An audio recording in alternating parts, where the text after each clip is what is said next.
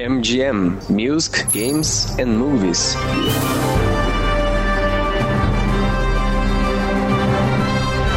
Hey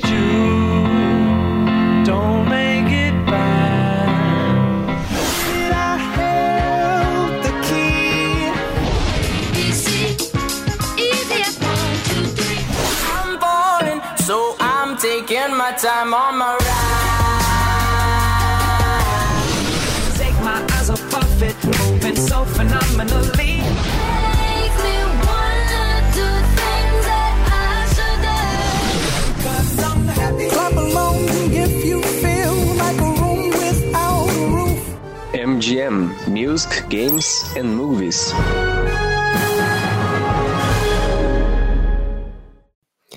Olá, ouvintes e espectadores da Rádio Ninter, a rádio que toca conhecimento. Estamos no ar hoje com mais uma edição do MGM, o programa que é uma, uma realização em parceria da Escola de Línguas da Uninter, com a Rádio Ninter, o qual fala sobre os diversos temas de cultura, entretenimento e artes, dando aquela forcinha também no inglês. Hoje eu tenho a presença novamente da professora Edna Marta, professora Teca. Tudo bem, professora? Oi, Arthur, tudo bem? Então, mais, mais- juntos mais uma vez aqui para o MGM. Então, quero também dar os- as boas-vindas às pessoas que estão nos ouvindo agora ao vivo, né? E espero contar com muitas interações aqui do pessoal, porque o tema é bem bacana que a gente vai discutir. Oh, bom, eu sou suspeita, né? Porque eu particularmente adoro. Exatamente, prof. E quem já está nos acompanhando, comente aí o que, que você acha sobre o tema, né? É, apesar de a gente ter divulgado aí com, com dicas, com algumas pistas, você que já está aqui Uhum. nos acompanhando já deve saber sobre o que quer, né? Por causa do, do título do vídeo, descrição e tudo mais. Uhum. Mas então vamos começar, professora, né? É, já temos os slides aqui para apresentar. Isso, Quais isso foram as mesmo. dicas divulgadas aí pela, tanto pela página da ESLI quanto pela página da Rádio Ninter? Isso, essas foram as duas dicas, né? Que a nós vamos falar de uma música, obviamente, hoje, né? E a, a música ela foi considerada uma das 22 melhores músicas de todos os tempos, né? Então é uma música bastante famosa aí dessa banda que a gente vai comentar. E uma coisa bem interessante é que o nome original dessa música não é o que nós vamos tratar hoje. O nome, o nome original era Fallen Angels, Anjos Caídos. Uhum. E a, a- uma coisa bastante interessante, que é uma característica que a gente vai comentar da letra dessa música, é que é uma música cantada em primeira pessoa. Né? Então a pessoa está falando dela ao longo do lyrics, né? ao longo da, da, da letra da música. Né? E isso é uma coisa bastante interessante também que diz respeito a, a- a- ao que a gente vai comentar hoje. Então, a banda que a gente, que a gente vai falar hoje, que canta essa música, é chamada Rolling Stones, é uma banda extremamente famosa, já está aí no, no cenário musical há 60 anos, e eu fiquei bem, eh, assim, quando eu nasci, os caras já estavam fazendo música, então o negócio é muito velho, gente. E assim, é, é é uma banda que já teve uma composi a composição mais atual é essa que se apresenta aqui, né, do Ron Wood, Mick Jagger, Keith Richards e o Charlie Watts, que infelizmente faleceu ano passado, né, faleceu já com uma certa idade, 80 anos, aliás, esse pessoal aí dos Rolling Stones está tudo nessa faixa aí dos 80, se não entrou nos 80, já está beirando os 80. É, então, eu queria começar então a, a comentar sobre, sobre esse grupo a partir do próprio nome da banda. Então, o próprio nome da banda já dá uma, uma aula de inglês, eu diria, né? Porque o nome da banda é Rolling Stones, que traduzindo é Pedras Rolantes. E o que significa Pedras Rolantes? Isso é uma, é uma, é uma expressão idiomática no inglês, né? Então, Pedras Rolantes, quando você fala You are a such a Rolling Stone, não é que está falando que você é um roqueiro dos Rolling Stones, mas que é uma pessoa que não para em lugar nenhum. Então, é uma pessoa que está sempre mudando de lugar, mudando de emprego, mudando de casa. Como no português a gente fala, ai, mas que cigano que você é, que não para em lugar nenhum, né? A gente fala isso em português. No inglês a gente fala Rolling Stone, you are such a Rolling Stone, né? Porque dá essa ideia mesmo, né? De pedra que rola e que não para em lugar nenhum, né? Uhum. É, e uma coisa bastante interessante é que as pessoas acham, né? Eu, eu mesma achei durante um bom tempo que o, o nome Rolling Stones tinha vindo de uma das músicas do Bob Dylan, porque o Bob Dylan tem uma música chamada Like a Rolling Stone. Mas isso aí não é verdade, tá, gente? Porque essa música do Bob Dylan foi lançada em 65.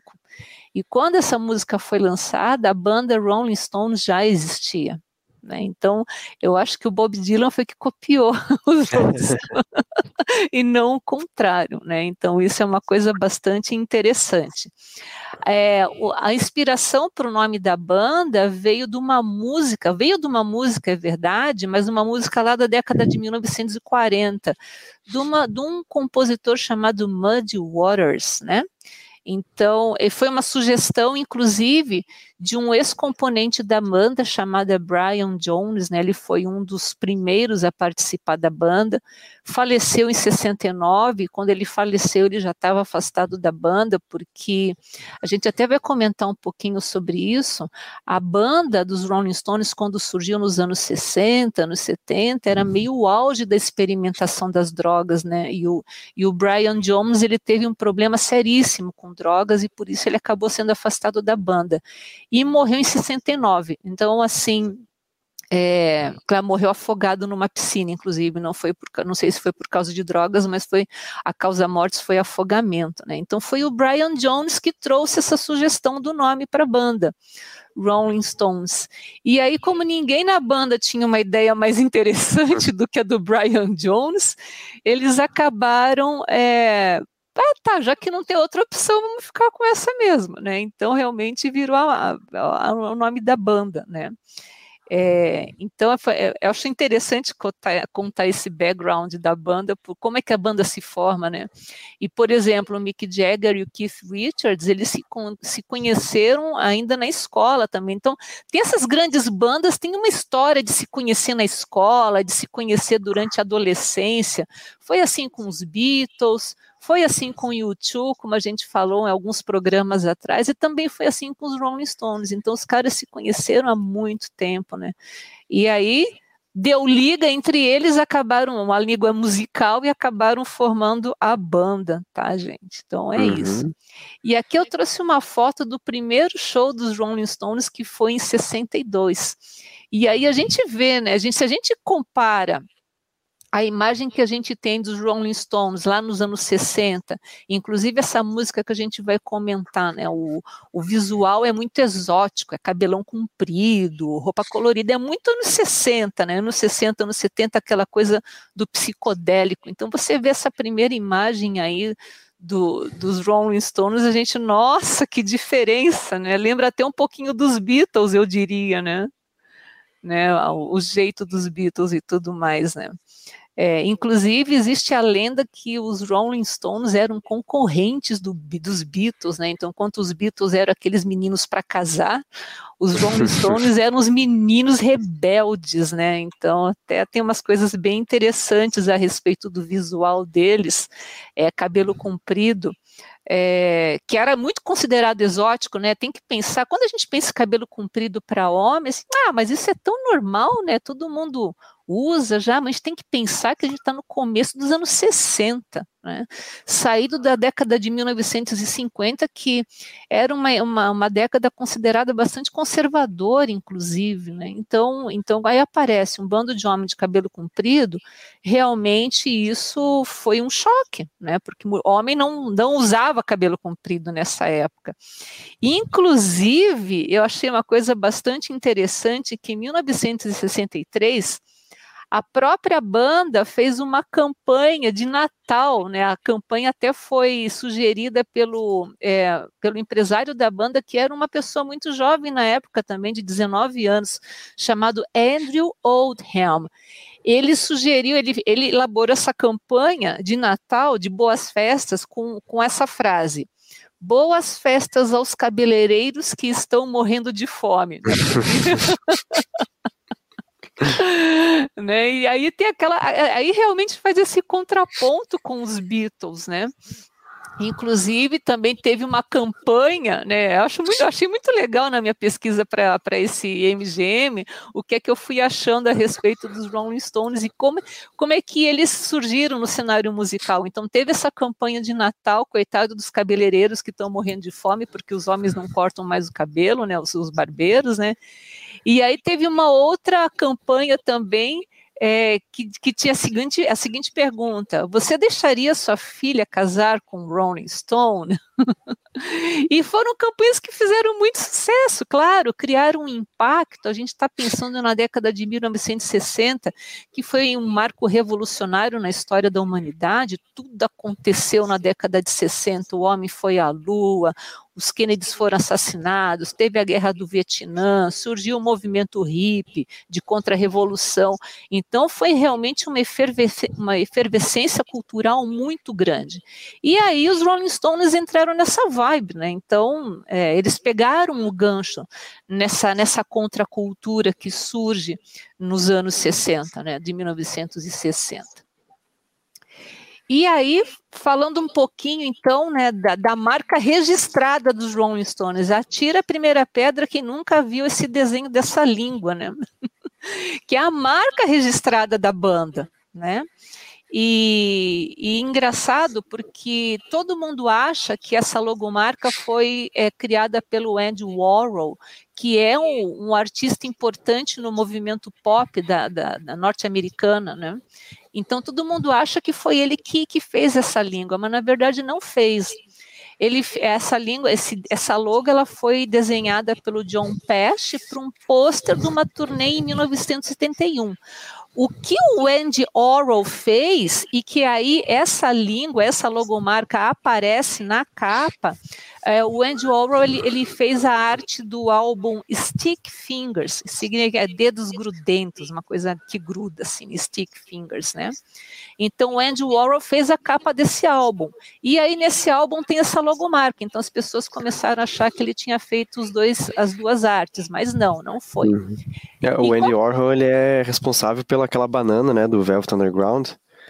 Que, Olha, não sabia disso. É, que é a capa do primeiro disco deles com a Nico. Uhum. É a uhum. banda que ele, além de ter feito esse material todo, ele também era produtor da banda. Ele que juntou Olha. o Lou Reed, John Cale, uhum. todo o pessoal que fez o Velvet Underground há alguns anos, lá em 68. Uhum. É 68 o álbum de estreia deles. E é interessante também, professora, hum. citar desse contexto de rivalidade com os Beatles, né? Que é bem naquele momento em que as boy bands estavam em alta, né? Tem os Rolling Stones, tem os Beatles, tem os uhum. Zombies, os Animals, né? Que uhum. é tudo um, um, povo trajadinho do mesmo jeito, com, né? cantando também algumas músicas semelhantes. E tem uma história também é, curiosa, que a primeira gravadora que assinou com o Rolling Stones, que foi a Decca Records, lá do, do Reino Unido mesmo, ela havia anos antes recusado os Beatles. Olha, acabou... deve estar tá é... morrendo de ódio até hoje, né? Então, e naquele momento, lá naquele cenário todo, a gravadora ela era meio que ridicularizada por causa disso. Nossa. E foi ela, inclusive, que criou esse mote aí de você deixaria seu, sua filha casar com Rolling Stone. E acabou, acredito eu, né? Não acabei não, não conseguindo pesquisar muito a respeito disso, mas vendo o contexto, vendo também essa história, muito do, do que se propôs Rolling Stones de rivalizar com os Beatles talvez tenha sido uma própria imposição das gravadoras, né? Ah, de com poder, certeza. Foi, é, foi uma jogada ter... de marketing isso também, né? Exatamente, de poder ter um contraponto aos Beatles, né? Isso. E apesar disso, de, de o Rolling Stones ter essa imagem aí, essa pecha toda, é, como você bem disse, uma banda que tem 60 anos já.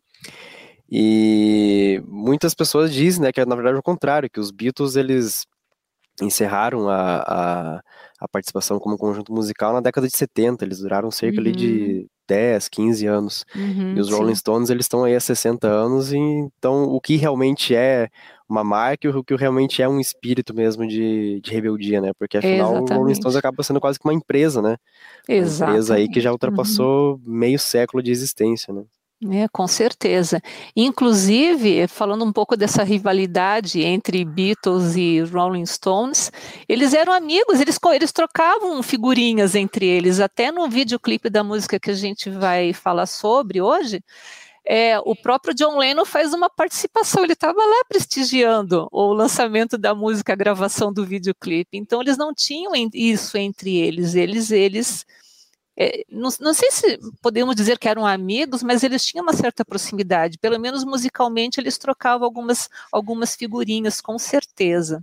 Uhum. E aí, de onde que vem então essa ideia do, do designer para criar essa logomarca? Voltando aqui falando da logomarca, né?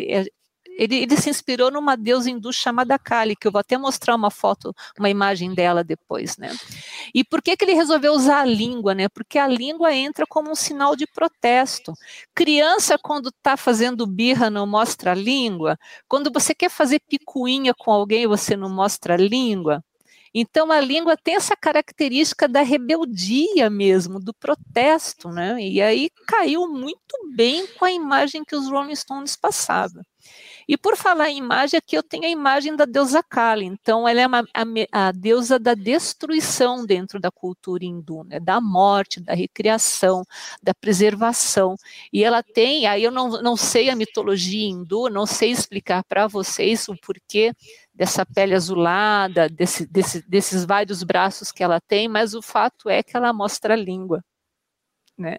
Então, baseado nesse mote aí da deusa Kali, é que o designer propôs que a logomarca da banda fosse também a língua, né? que faz muito a, a, a, representa muito a rebeldia da banda. Né? Então, como a gente falou antes, é uma banda que já está aí no cenário musical há seis décadas, né?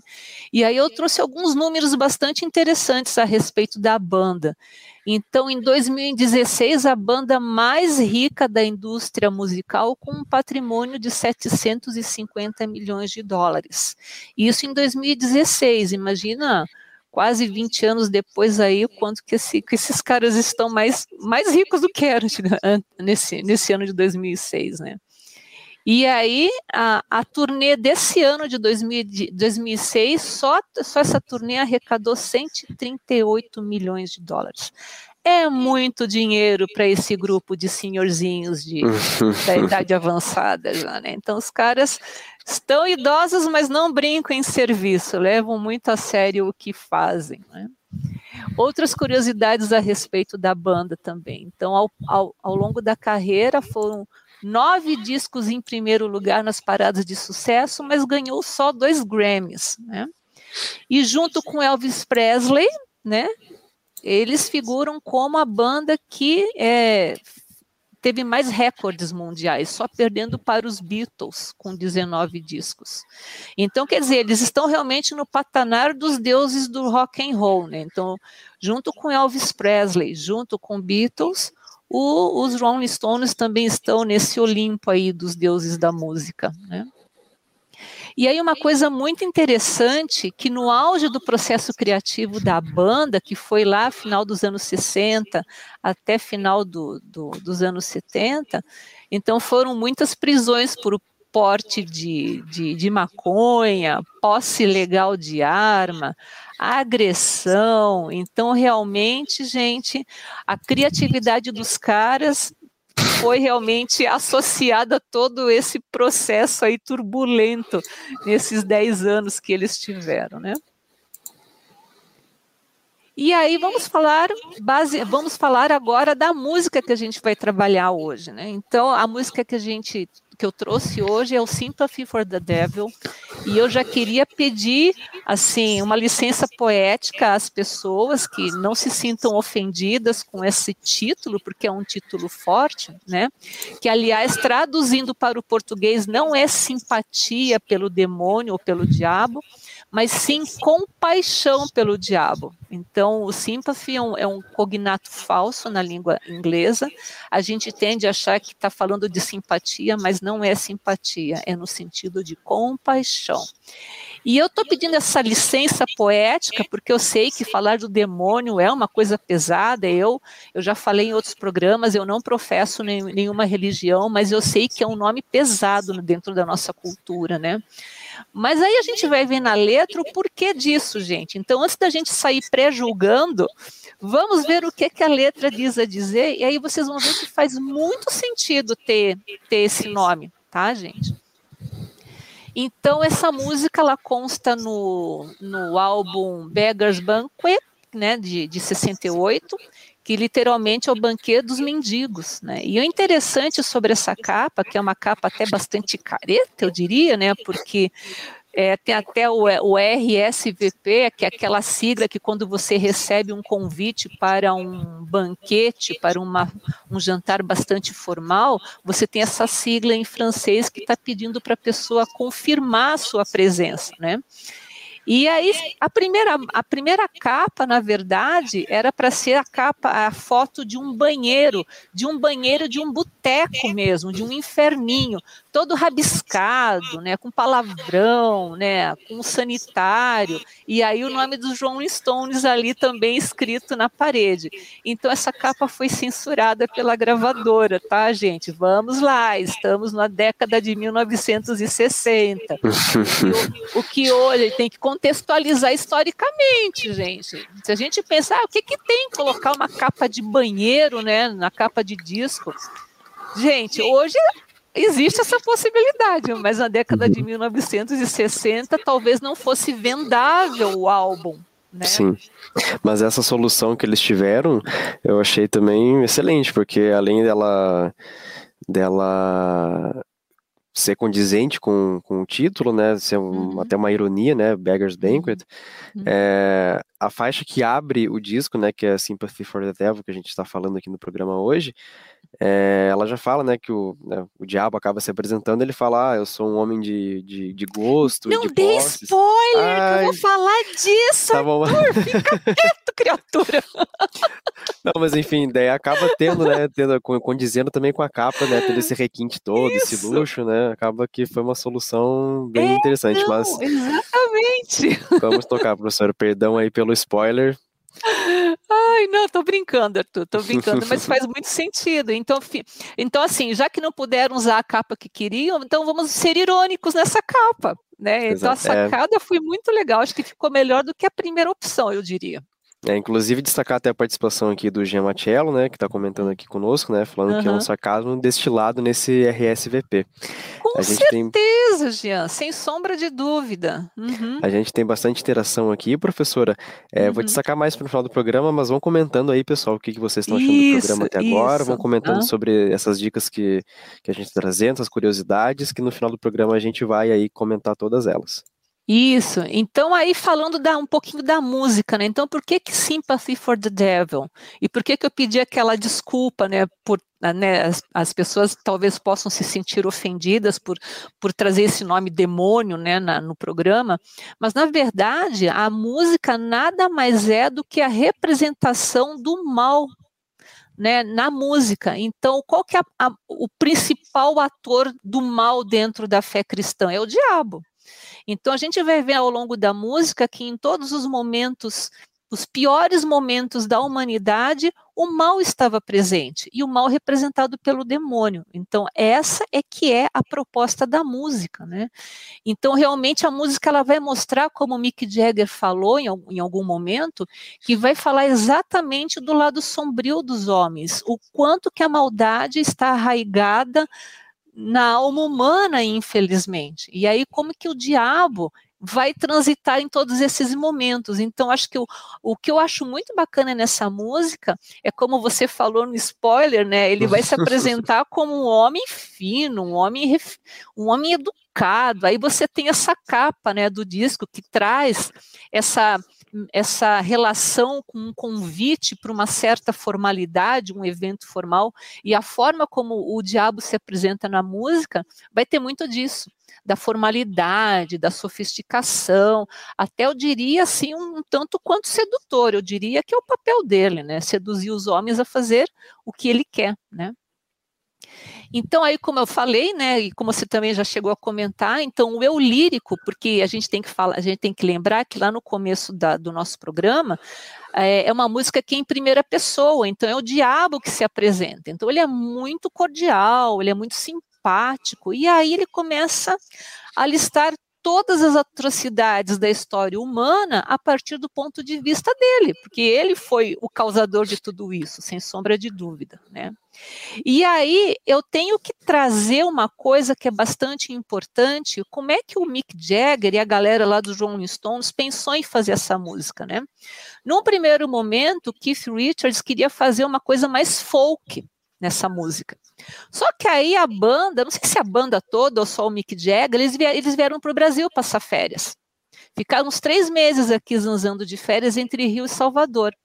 E aí, quando o Mick Jagger foi para Salvador, ele visitou um centro de candomblé.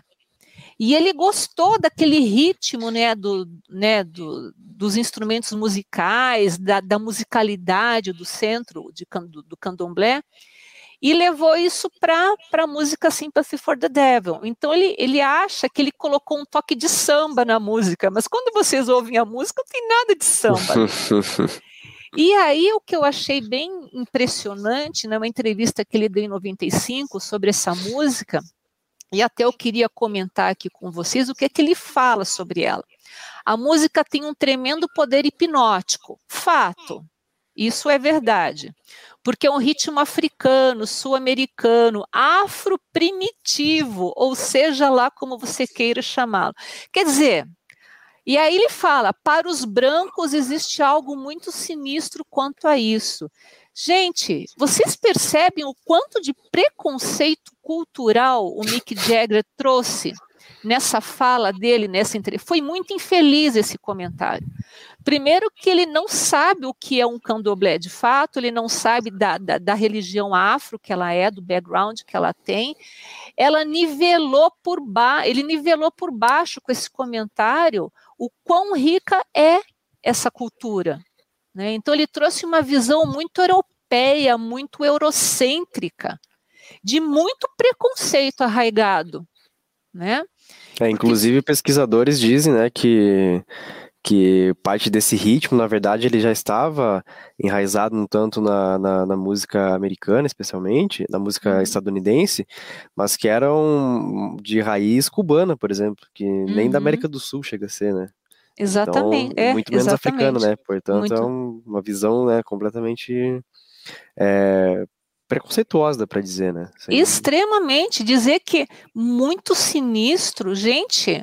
Eu, eu não conheço o candomblé, eu não conheço a Umbanda, que é uma religião que tem a sua raiz afro também, né? Origem, não sei se originou do candomblé, mas tem a sua, digamos assim, o seu parentesco com o candomblé. Por que dizer que essas religiões são sinistras? Então, assim, é, é uma raiz, é um preconceito absurdo contra as religiões afro, né? Então, enfim, isso é um ponto negativo dentro da perspectiva do Mick Jagger, aí apesar da música ser muito bacana, mas é uma perspectiva muito infeliz dele, né? Não sei se o pessoal que está aí no, no chat vai concordar com a gente, mas comentário totalmente dispensável a respeito disso, né? Enfim. E aí, gente, a gente vai né, ter essa primeira performance de Sympathy for the Devil, porque teve a gravação do disco, daí teve a, a, a performance, né, o, o show para apresentar essa música, e aí foi uma performance que com o nome de Rock and Roll Circles, que se não me engano teve dois concertos é, com esse título, e o palco foi montado em cima do cenário circense. E aí, nesse, nesse videoclipe dessa música, quem quiser checar lá no YouTube, vocês vão ver participação de pessoas muito importantes para o cenário musical. Uma delas é o John Lennon, e eu não sei se o Eric Clapton aparece, mas ele também participou dessa gravação. Né? Ó, só destacando aí novamente, professora, que o Jean, há 15 minutos ele havia comentado justamente sobre isso, sobre esse show uhum. e sobre a participação do John Lennon em conjunto aí com os Rolling Stones. Então, não isso. sou só eu que estou dando spoilers aqui no programa, tá bom, pessoal? tá Temos bom. aqui nos comentários mais uma pessoa. Enfim, professora, continue, por favor. Então, então aí nós temos essa performance, né? E aí, entrando na música, que para variar eu vou estourar o tempo, tá, Arthur? Não fique bravo comigo. Sem problema, tá? professora. Então, por que, que, é, por que, que é fácil aprender inglês com essa música? Porque tem o tempo passado em contexto. Para quem já acompanha a gente aqui no MGM, quando eu trouxe a música do YouTube, a gente trabalhou o present perfect, o presente perfeito. Agora a gente vai trabalhar o tempo passado. Então, vocês podem pegar essas duas músicas e comparar os dois tempos verbais. Por que, que numa é present perfect? Porque, porque o outro é tempo passado. Que quando a gente tem o tempo passado na língua inglesa, a gente está falando de ações que já acabaram, né, que terminaram. E o present perfect, como eu falei lá com o YouTube, são ações que têm alguma continuidade no presente. E aí essa música é um prato cheio para a gente estudar o tempo passado na língua inglesa. E aí a gente vai começar com lyrics, né? Então aqui ele começa, né? Por favor, por favor, deixe me apresentar. Eu sou um homem de posses e gosto. Aí temos um present perfect. I've been around for a long, long years. Então eu tenho estado por aí há muito tempo e roubado a alma e a fé dos homens, né? Então ele já começa a se, então por aí, é claro, né? Se você não sabe o nome da, da música, você já, você, ah, mas quem que é essa pessoa, né, que já está aí há, há milhões, de, há, há, muito tempo e já roubou o coração e a alma da, dos homens. Aí ele vai começar a descrever ao longo da música esses eventos históricos que retratam a crueldade humana. Então ele começa lá com o próprio Jesus Cristo. Então eu estava por ali quando Jesus Cristo teve seu momento de dúvida e de dor. Né? Eu, eu fiz com que, o, com que Pilates lavasse suas mãos e selasse o seu, é, o seu destino. Né? Aí ele vai falando ao longo da música, né? Prazer em conhecer você. Eu espero que você adivinhe o meu nome, porque o que está confundindo você é a natureza do meu jogo, né? E aí ele vai falando de outros eventos históricos, né? Stuck around St. Petersburg. Então, eu estava lá em St. Petersburg, que é na Rússia, quando ele viu que era um tempo de mudança. Matou o czar, e aí é um bom, é, é, um, é um digamos que essa música também seria bacana para estudar um pouquinho de história mundial, né? Então, o assassinato do, do Czar e da sua família, né? E dos ministros, inclusive, também. E Anastácia, que foi uma filha que anos depois apareceu uma pessoa que disse que era sobrevivente, que era a Anastácia, e daí, com o exame de DNA, depois de muito tempo, foi comprovado que ela não era, né? Mas Anastácia era uma das filhas do czar russo, né? E daí ela gritou em vão. Aí ele continua falando: I rode a tank, então eu pilotei um tanque, eu tive a patente de general, held the general's rank. When the Blitzkrieg raged, e Blitzkrieg, pessoal, é um, digamos, é um, uma tática de guerra que você vem de forma inesperada, ataca quem você quer atacar e vai embora. Então, isso foi muito usado pelos nazistas na Segunda Guerra Mundial, né? Então ele fala que ele, ele passou com Blitzkrieg, daí quando os corpos começaram a cheirar mal, né, como, quando começaram a apodrecer. Aí ele gritou quem matou os Kennedys, e aí nós estamos falando de uma música que foi lançada no final de 1968. O John Kennedy foi assassinado em 61 e o Bob Kennedy foi assassinado, acho que em meados do, do, de 68, né? E quando, apesar de tudo, era somente eu e você, né? Então só sobramos eu e você aqui. Aí ele vai falando de novo, né, durante a música, né, ele, o refrão da música é sempre esse, né, o Please to Meet You, Hope You Guess My Name, né, e aí um, um, trecho bastante interessante que eu trago aqui, que é Just as every is a criminal and all the sinners sends, as heads his tails, just call me Lucifer. E aí é o momento que o, o demônio se apresenta, né? E aí o que é que ele fala aqui nesse trecho? Que todo mundo tem um lado bom e o um lado mal, né? Todo, todo, todo tira é um criminoso, assim como todo pecador também é um santo, né?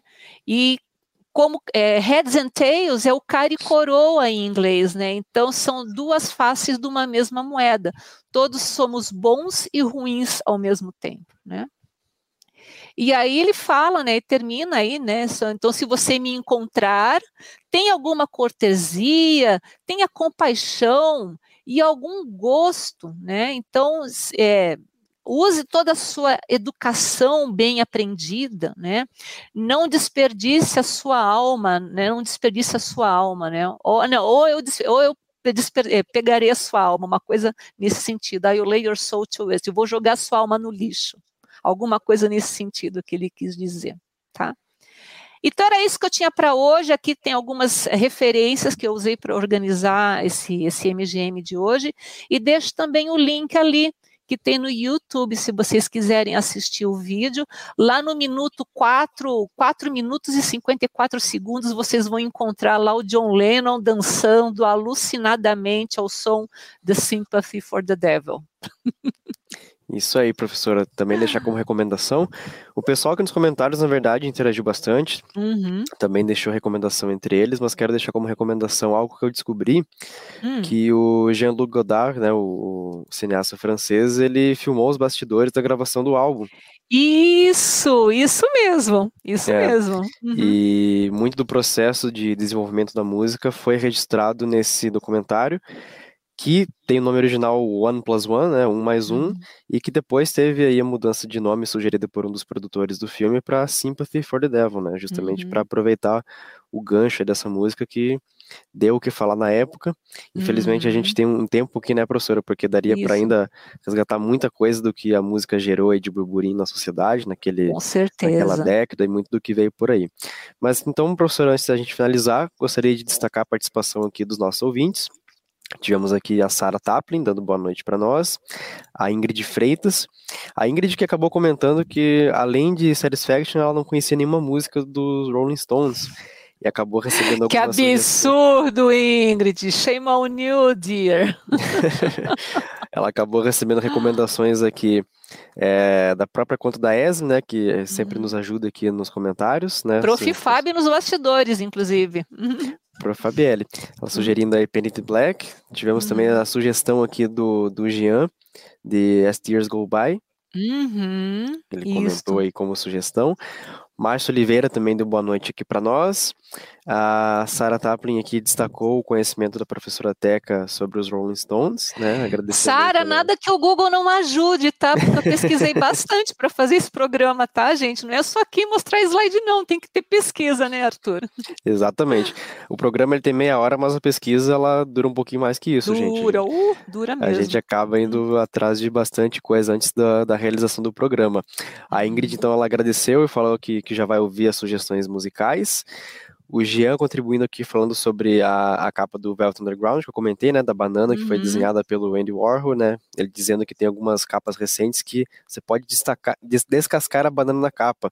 Olha, Inclusive, se eu não me engano, professora, né, a, que ele até complementa aqui, né, o Sticky Fingers é o, o disco do Zipper, que a capa do, do, do Sticky Fingers, né, que foi realizada pelo Warhol, ela tem realmente um zíper, e eu uhum. acredito que as versões originais da, dessa capa, elas, o zíper ele fosse realmente possível de ser aberto. Olha que Então, legal, já, é, gente. já tem até uma, uma jogadinha aí com, com Andy Warhol. Uhum. E a Eita Mana comentou aqui a Santíssima Trindade, acredito que em referência aos Rolling Elvis Stones, Presley, Beatles, Beatles, é, Elvis. Santíssima Trindade mesmo, com certeza. Exatamente. E, o e ela lembrou também aqui do Raul Seixas. na- É. Raulzito! É, É. bem isso. E o Jean lembrou que o Adoro. Raul Seixas ontem acabou fazendo 10.077 anos. Ai, que bonitinho, Já adoro o uma referência à música e, enfim, ao, ao nascimento dele, do Raul Seixas, que já não está mais entre nós. Ele morreu muito jovem, inclusive. Exatamente. E já fica aí também, né, uma possibilidade do porquê não a gente trazer o Raul Seixas aí no futuro no MGM ou um Velvet Underground, enfim. Vocês Tá também podem certo. comentar aí, pessoal, o que vocês têm interesse que a gente possa trazer aí numa Isso. Uhum. próxima edição do MGM, né? Que Isso aqui a gente mesmo. comenta de arte, entretenimento, cultura de forma em geral, né? Mas com foco em música, games e filmes, né?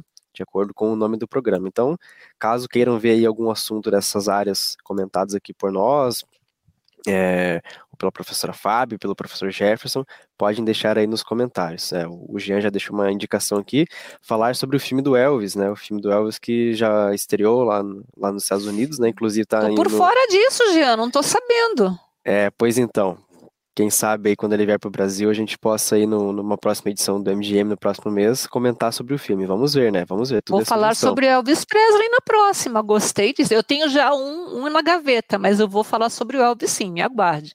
Vamos ver então, professora. É, então seria isso, pessoal. A gente agradece a participação de todos vocês que nos acompanharam até aqui.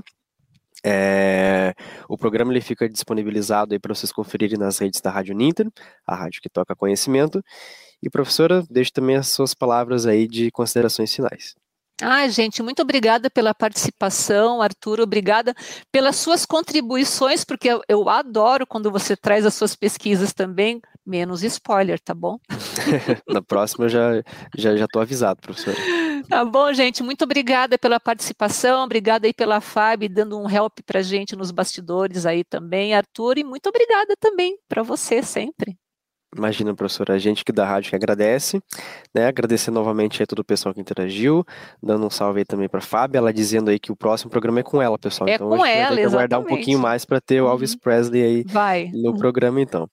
Então, né, lembrando novamente, o programa segue disponível aí nas redes da rádio e nos acompanhem no próximo MDM, que vai ao ar então no mês que vem. O programa que é mensal em parceria com a Escola Superior de Línguas da Uninter, com a Rádio Uninter, a rádio que toca conhecimento. Até mais, pessoal. MGM Music, Games and Movies.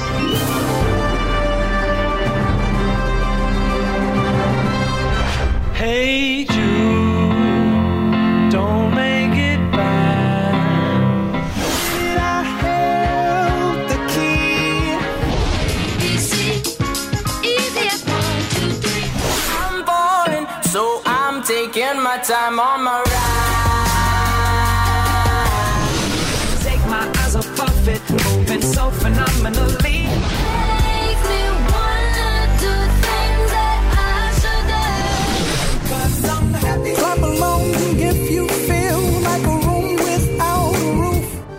G.M. Music, Games and Movies.